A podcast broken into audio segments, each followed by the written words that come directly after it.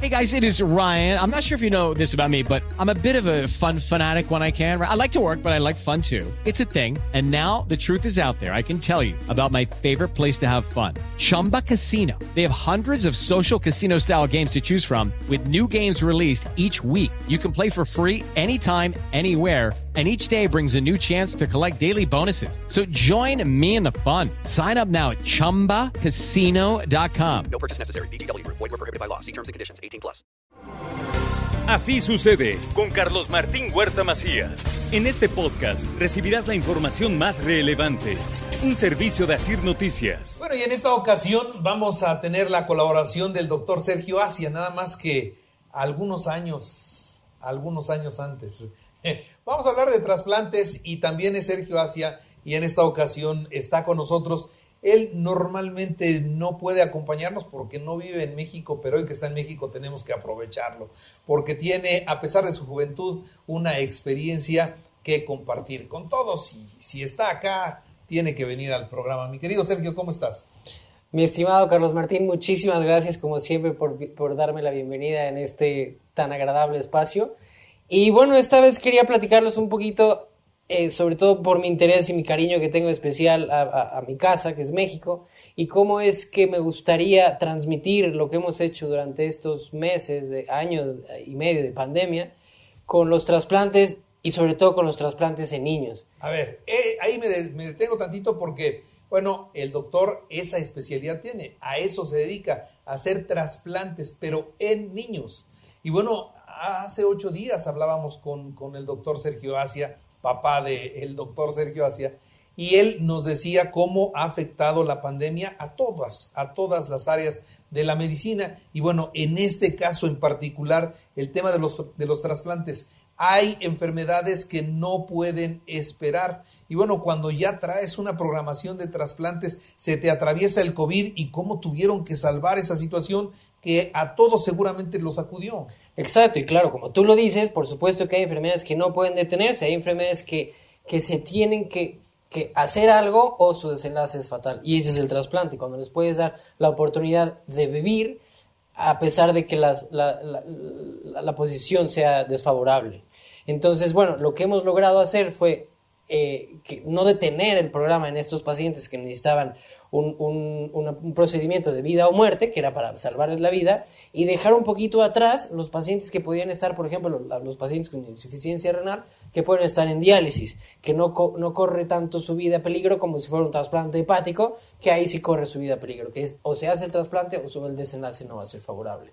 Entonces nos enfocamos en el, al principio, cuando no conocíamos qué podía pasar, en, estos pacientes que eran súper urgentes, en estos pacientes que, que, su vida dependía solamente de la oportunidad que nosotros les podíamos dar.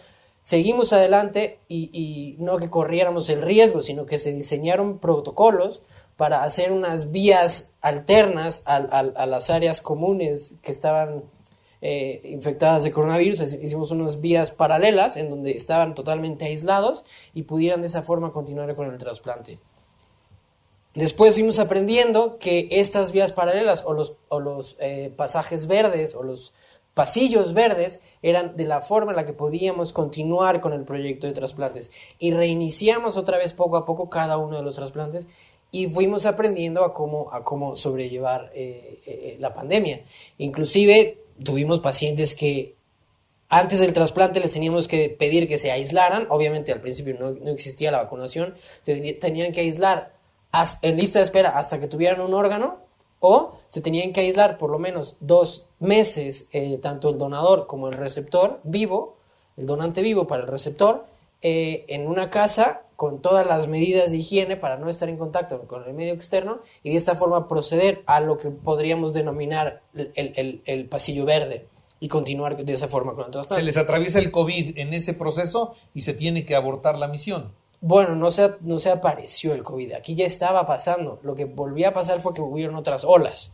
Entonces, en la primera ola se diseñaron los, los pasillos verdes, pero vino una segunda ola que otra vez tuvimos que cerrar puertas y cerrar eh, vallas para seguir solamente trasplantando a los que eran súper urgentes o de vida o muerte y dejar otra vez un poquito a un lado a los que eran solo por calidad de vida el trasplante. Y otra vez volvimos a aprender que, con la- que fo- conforme la ola bajaba, podíamos volver a, empujar un poquito más al donador y receptor. Porque tienes que tener eh, de, respaldo un espacio en terapia intensiva porque son procedimientos muy grandes y hay que recordar que esto eh, son las enfermedades que están en terapia intensiva y están continuamente requiriendo eh, atención y cuidados de, de- de personal de salud que y el paciente va a estar cerca de otros pacientes que pueden ser o asintomáticos o pueden haber tenido la enfermedad y no queríamos que esto se conjuntara.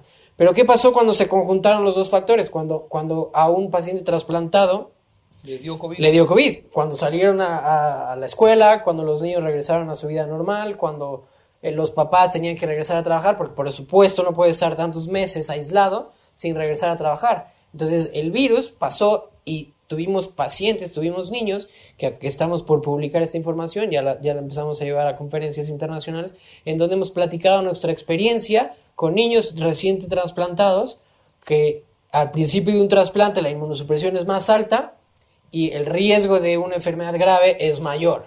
Pero entonces logramos ver que niños, no voy a decir las palabras de que es a salvo o es seguro hacer un trasplante en época de COVID, pero si hacíamos el pasaje adecuado y los pacientes que nosotros tuvimos, de nuestra corte que tenemos de, niños trasplantados y los que les dio la enfermedad, no les dio grave.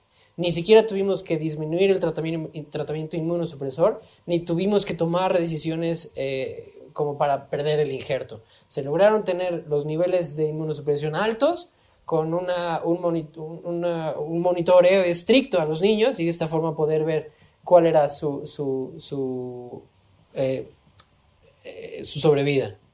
Y les fue bien. Y les fue bien. A todos, afortunadamente, a todos nuestros niños trasplantados tienen el injerto, están vivos y están de vuelta a clases. Y el programa continúa ya, no solamente con donante vivo, sino con donante cadavérico, porque los donantes cadavéricos vienen de, de terapias intensivas. Entonces tenían que ser negativos.